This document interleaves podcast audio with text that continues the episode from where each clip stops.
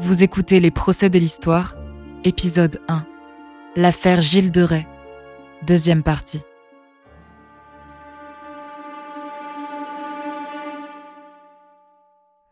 J'ai reconnu la légitimité de mes juges et ai demandé pardon pour les injures que j'avais proférées à leur encontre. Gilles de Rais, maréchal de France et baron de Bretagne. J'ai abandonné mon obstination et mon orgueil et j'ai accepté de répondre à l'acte d'accusation.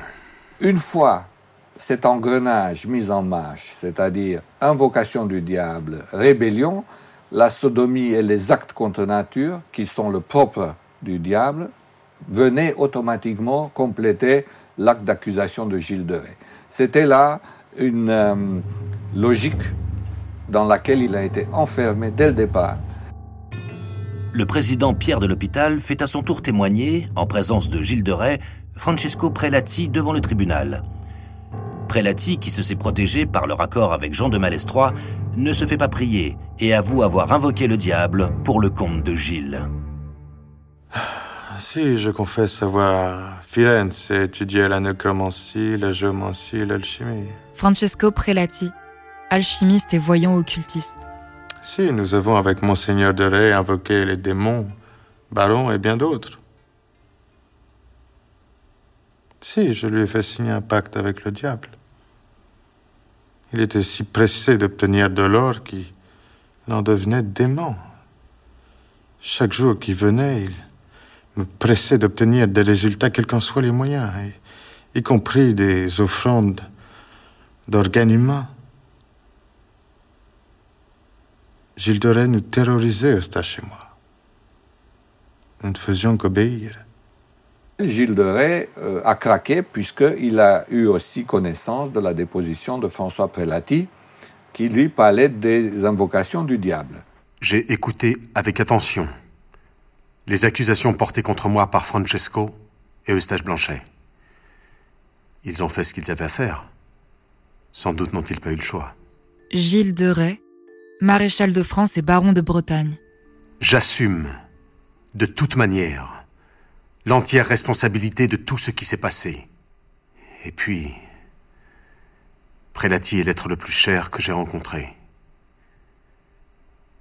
J'ai partagé avec lui des moments tendres et inoubliables dans une grande communion de nos sens. Je sais que nous nous reverrons dans la grande joie du paradis. Le 21 octobre, les juges veulent en finir et obtenir des aveux complets sur les pratiques sataniques, les enlèvements d'enfants et leurs meurtres. Son interrogatoire se passe dans la salle basse du château où se trouvent les instruments de torture nécessaires à la question. Leur seule vision suffit pour décider Gilles de Rais à soulager sa conscience. Son seul souhait est que ses aveux soient faits sous forme d'une confession que recevra l'évêque de Saint-Brieuc en présence de Pierre de l'Hôpital, président du tribunal séculier. Il a demandé donc qu'on lève l'excommunication, qu'il soit reçu à nouveau parmi les fidèles pour qu'il puisse communier. Mattei Kazakou, historien et auteur du livre Gilles de Rais. Euh, c'est là qu'il a confessé. Et c'est sa confession qui est absolument terrible. Une confession absolument terrible. Oui, Gilles de Rais, maréchal de France, enfermé dans sa prison du château de Nantes, est au bout de ses résistances. Tous ses proches ont avoué et l'ont accusé. Même son alchimiste et amant préféré, son cher Prelati. Ses pires crimes sont étalés au grand jour, et il n'apparaît plus que comme un monstre assoiffé de sang. Que peut-il faire donc d'autre maintenant, à défaut de sauver sa vie, que de sauver son âme grâce à une confession dans laquelle il trouvera une dernière délectation et jouissance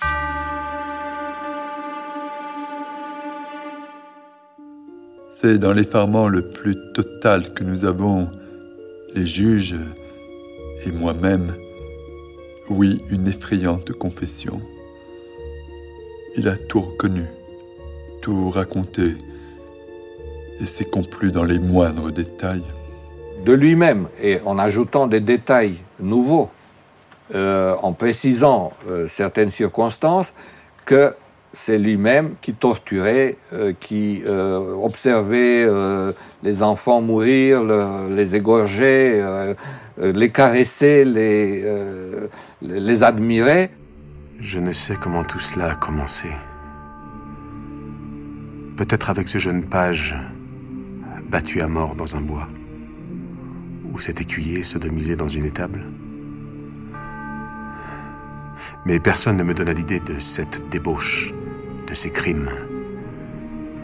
Mon seul plaisir et mon imagination déclenchèrent tout cela. Assouvir mes plaisirs était mon seul but.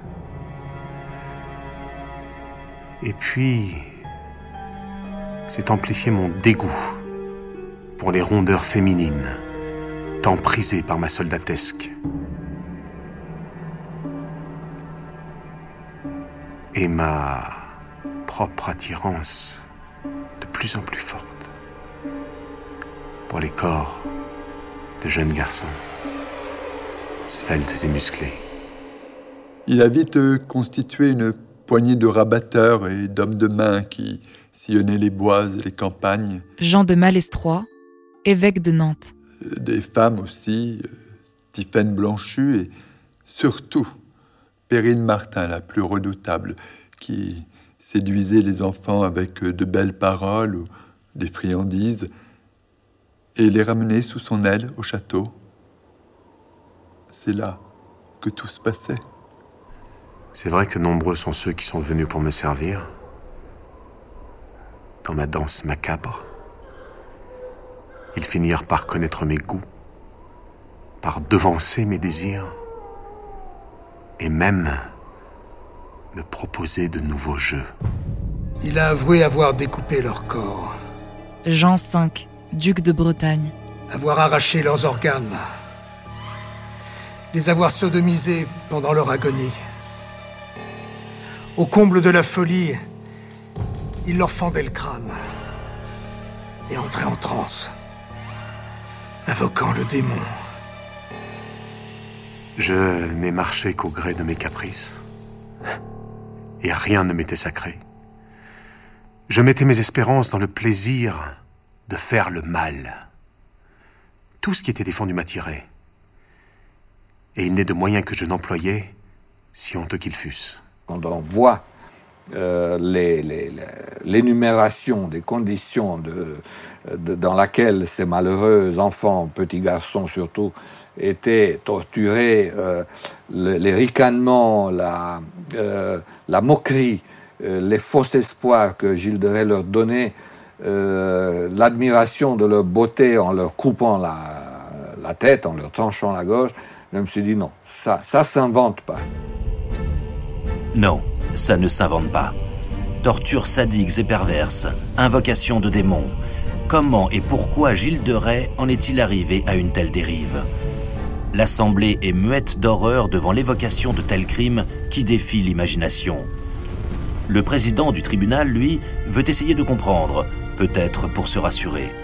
Car plus encore que l'horreur des actes de Gilles de Rais, c'est bien le pourquoi qui indispose. Pourquoi? Pourquoi? Même si souvent nous avons été amenés à nous opposer et même à nous détester en maintes occasions, Jamais avant je n'aurais imaginé qu'il puisse être un tel monstre. Je n'arrive pas à comprendre ses motivations. Cela torture mon esprit. La nuit, je me réveille en sueur. La voix de Gilles égrenant avec délectation ses crimes. le lendemain matin au tribunal, je voudrais qu'il m'éclaire. Et Gilles de Rais lui dit Je suis tout seul, il n'y a que mon imagination, il n'y a que moi qui suis responsable.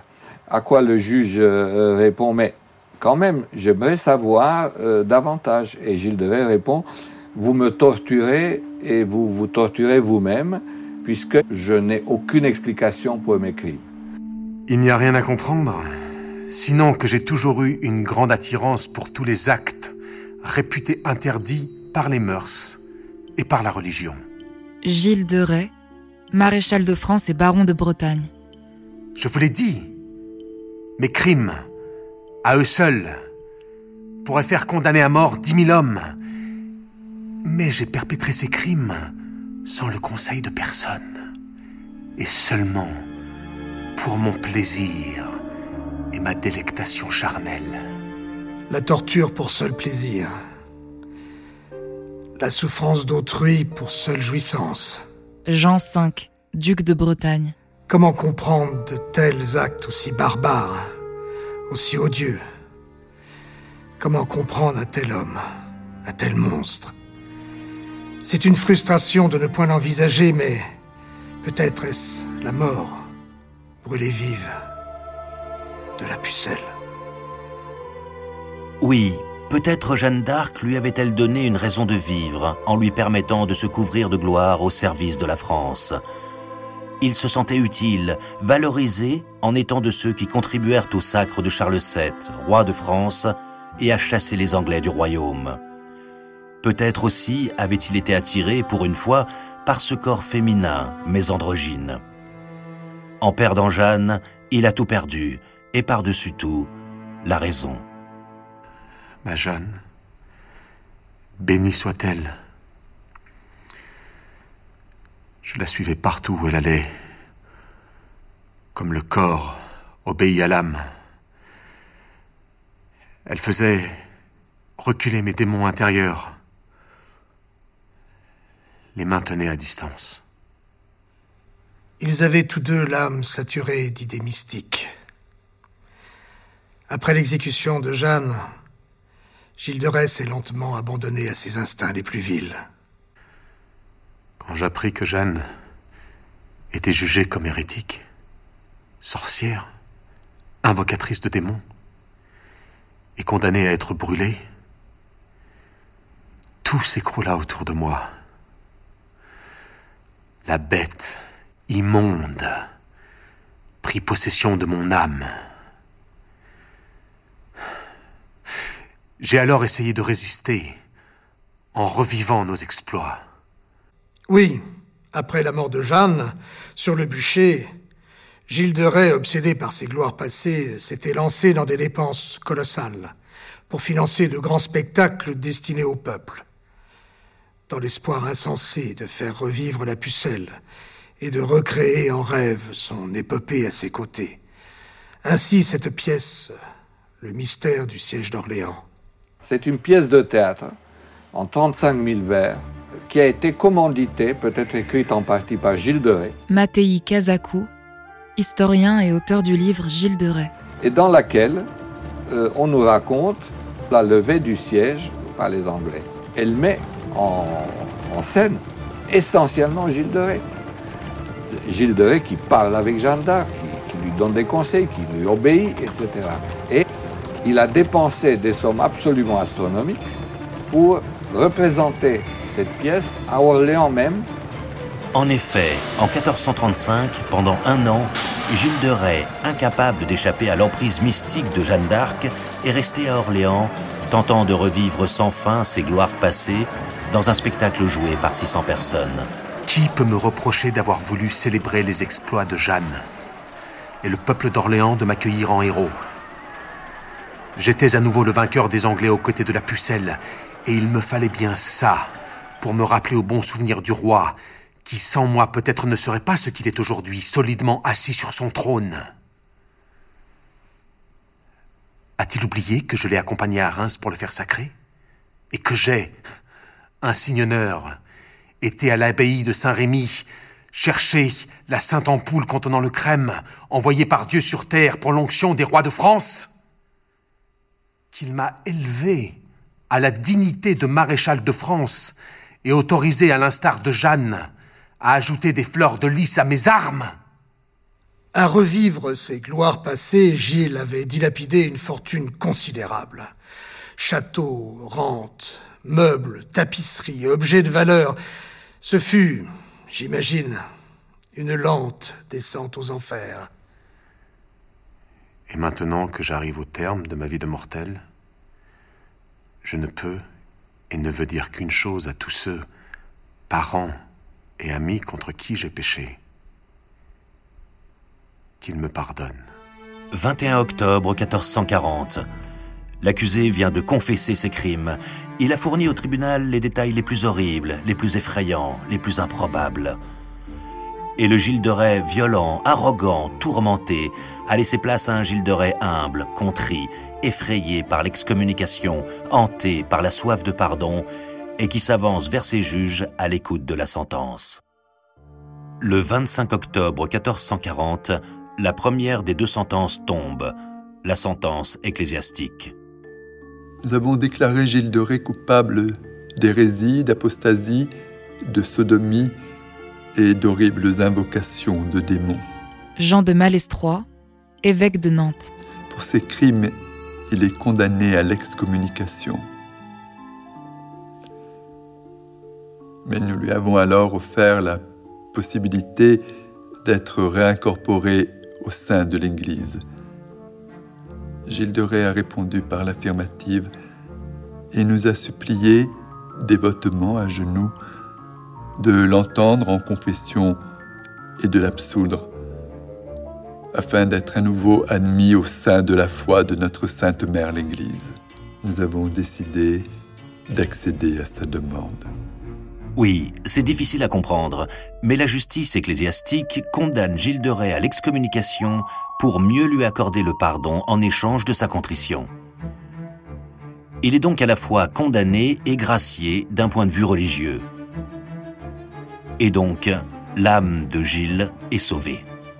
Il savait qu'il allait être exécuté et que cela peut nous paraître maintenant euh, tout à fait accessoire, mais pour l'homme, la réconciliation, c'est quand même euh, l'au-delà à l'époque.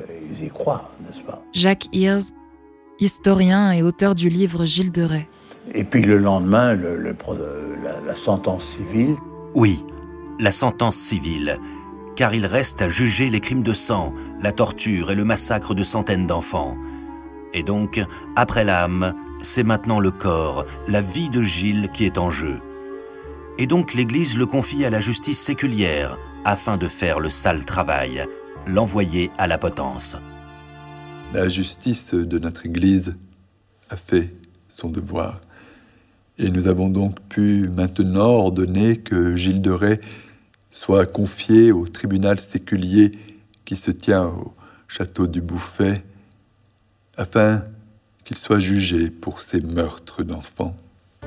L'on conduit donc sans plus attendre Gilles de Rais au château de Bouffet, face au tribunal présidé par Pierre de l'Hôpital. Celui-ci est au courant de l'affaire dans les moindres détails, puisqu'il a suivi en auditeur tous les débats du tribunal ecclésiastique et l'instruction civile a été faite en parallèle à celle de l'Église. Et de fait, ce sont tous les mêmes témoins qui ont été entendus par les deux juridictions. Le tribunal civil est donc prêt et une foule immense est accourue de Nantes et de toute la région. On veut voir le maréchal déchu qui s'avance et s'agenouille pour renouveler ses aveux. La sentence tombe. Pendu et brûlé. Et exécution dès demain à 11 heures. Jean V, duc de Bretagne. La sentence n'a surpris personne, compte tenu des charges pesant contre Gilles de Rais. La mort est le bûcher aussi pour ses serviteurs et complices, Henriet et Poitou. Quant à son chanoine, Eustache Blanchet, et son alchimiste, François Prélati, ils sont condamnés à la prison à perpétuité. Gilles de Rais a demandé à être exécuté en premier, afin que ses serviteurs Henriet et Poitou, avant de mourir, sachent sans équivoque qu'il a bien été pendu et n'a pas pu bénéficier d'un régime de faveur. Jean de Malestroit, évêque de Nantes. Il veut aussi une procession générale pour demander à Dieu de maintenir en lui et en ses serviteurs le ferme espoir du salut. Pierre de l'Hôpital, président du tribunal séculier, accède à toutes ces requêtes et décide que le cadavre du condamné sera à temps retiré des flammes pour être enseveli dans l'église de son choix. Et dès le lendemain, mercredi 26 octobre 1440 à 9h du matin, une grande procession parcourt les rues de Nantes. La foule est nombreuse. Trois gibets attendent sur l'île de Biesse toute proche. La procession s'est arrêtée au carrefour et devant les églises, avec des chants et des prières pour le salut de l'âme de Gilles et de ses deux serviteurs, Henriet et Poitou. Les trois hommes se mirent à chanter le De Profundis, le peuple, les religieux et même les bourreaux les accompagnèrent à haute voix. Alors Gilles de Ré invita ses serviteurs à avoir confiance en Dieu, car bien qu'ils aient commis le mal ensemble, grâce au pardon, ils se reverraient dans la gloire avec Dieu au paradis. Le guerrier, l'arrogant soudard, le sadique tortionnaire d'enfants est à son tour confronté à la mort, une mort mystique telle que Gilles de Rais l'a voulu. Et telle qu'il l'a souhaité aussi, il est pendu en premier, sous les yeux d'Henriet et Poitou, ses serviteurs et complices. Les bûchers, au pied des échafauds, s'enflamment alors, mais plusieurs femmes se précipitent et en retirent aussitôt le corps de Gilles. On a arrêté le feu pour qu'il puisse être enterré en terre chrétienne. Jacques Hirs, historien et auteur du livre Gilles de Rais. Donc, euh, si vous voulez, vis-à-vis de l'Église, il n'est pas, il n'est pas sorti. Sa dépouille a été retirée à temps du brasier pour être enterrée en terre consacrée, selon ses voeux, en l'église du couvent de Notre-Dame des Carmes, fondation de la famille de Machecoul. Ses deux complices sont brûlés et leurs cendres dispersées. Eux seuls sont morts en hérétique. Ils ne pourront donc pas retrouver, comme ils se l'étaient promis, leur maître, Gilles de Rais, au paradis. C'est un personnage quand même très intéressant parce que lorsque l'on suit sa carrière, on s'aperçoit qu'il y a le sang et la perte et les ravages euh, d'une guerre qui n'est plus une guerre de clocher, mais qui est une guerre nationale et qui va devenir quelque chose de terrible et qui est là à sa première phase. Et ça ne fera que s'amplifier.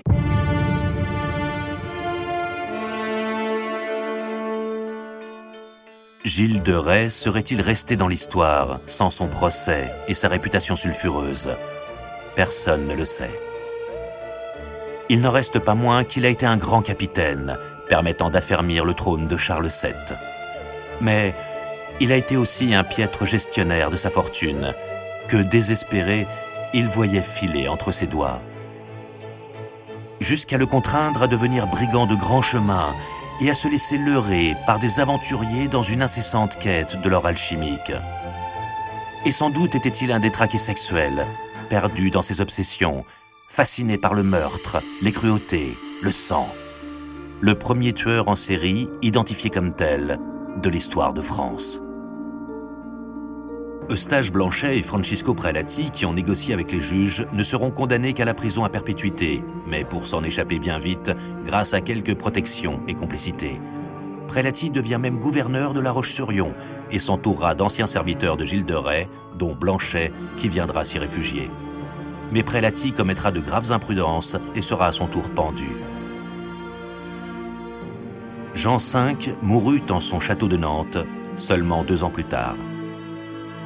Charles VII, couronné à Reims grâce à Jeanne d'Arc et à ses capitaines, dont Gilles de Rais, continuera en repoussant l'envahisseur anglais à la mer la reconquête de son royaume. Un royaume de France qu'il pourra ainsi transmettre, consolider, à son fils le futur Louis XI.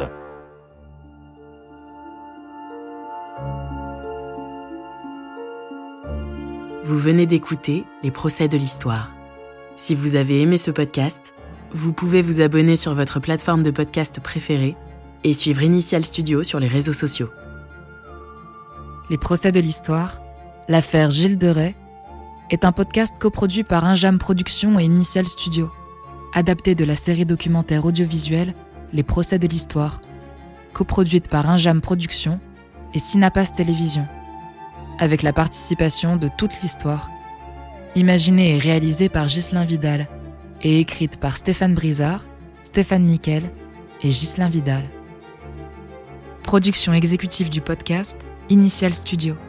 Production éditoriale, Sarah Koskiewicz et Louise Nguyen, assistée de Sidonie Cotier. Montage, Camille Legras, avec la voix de Camille Clément.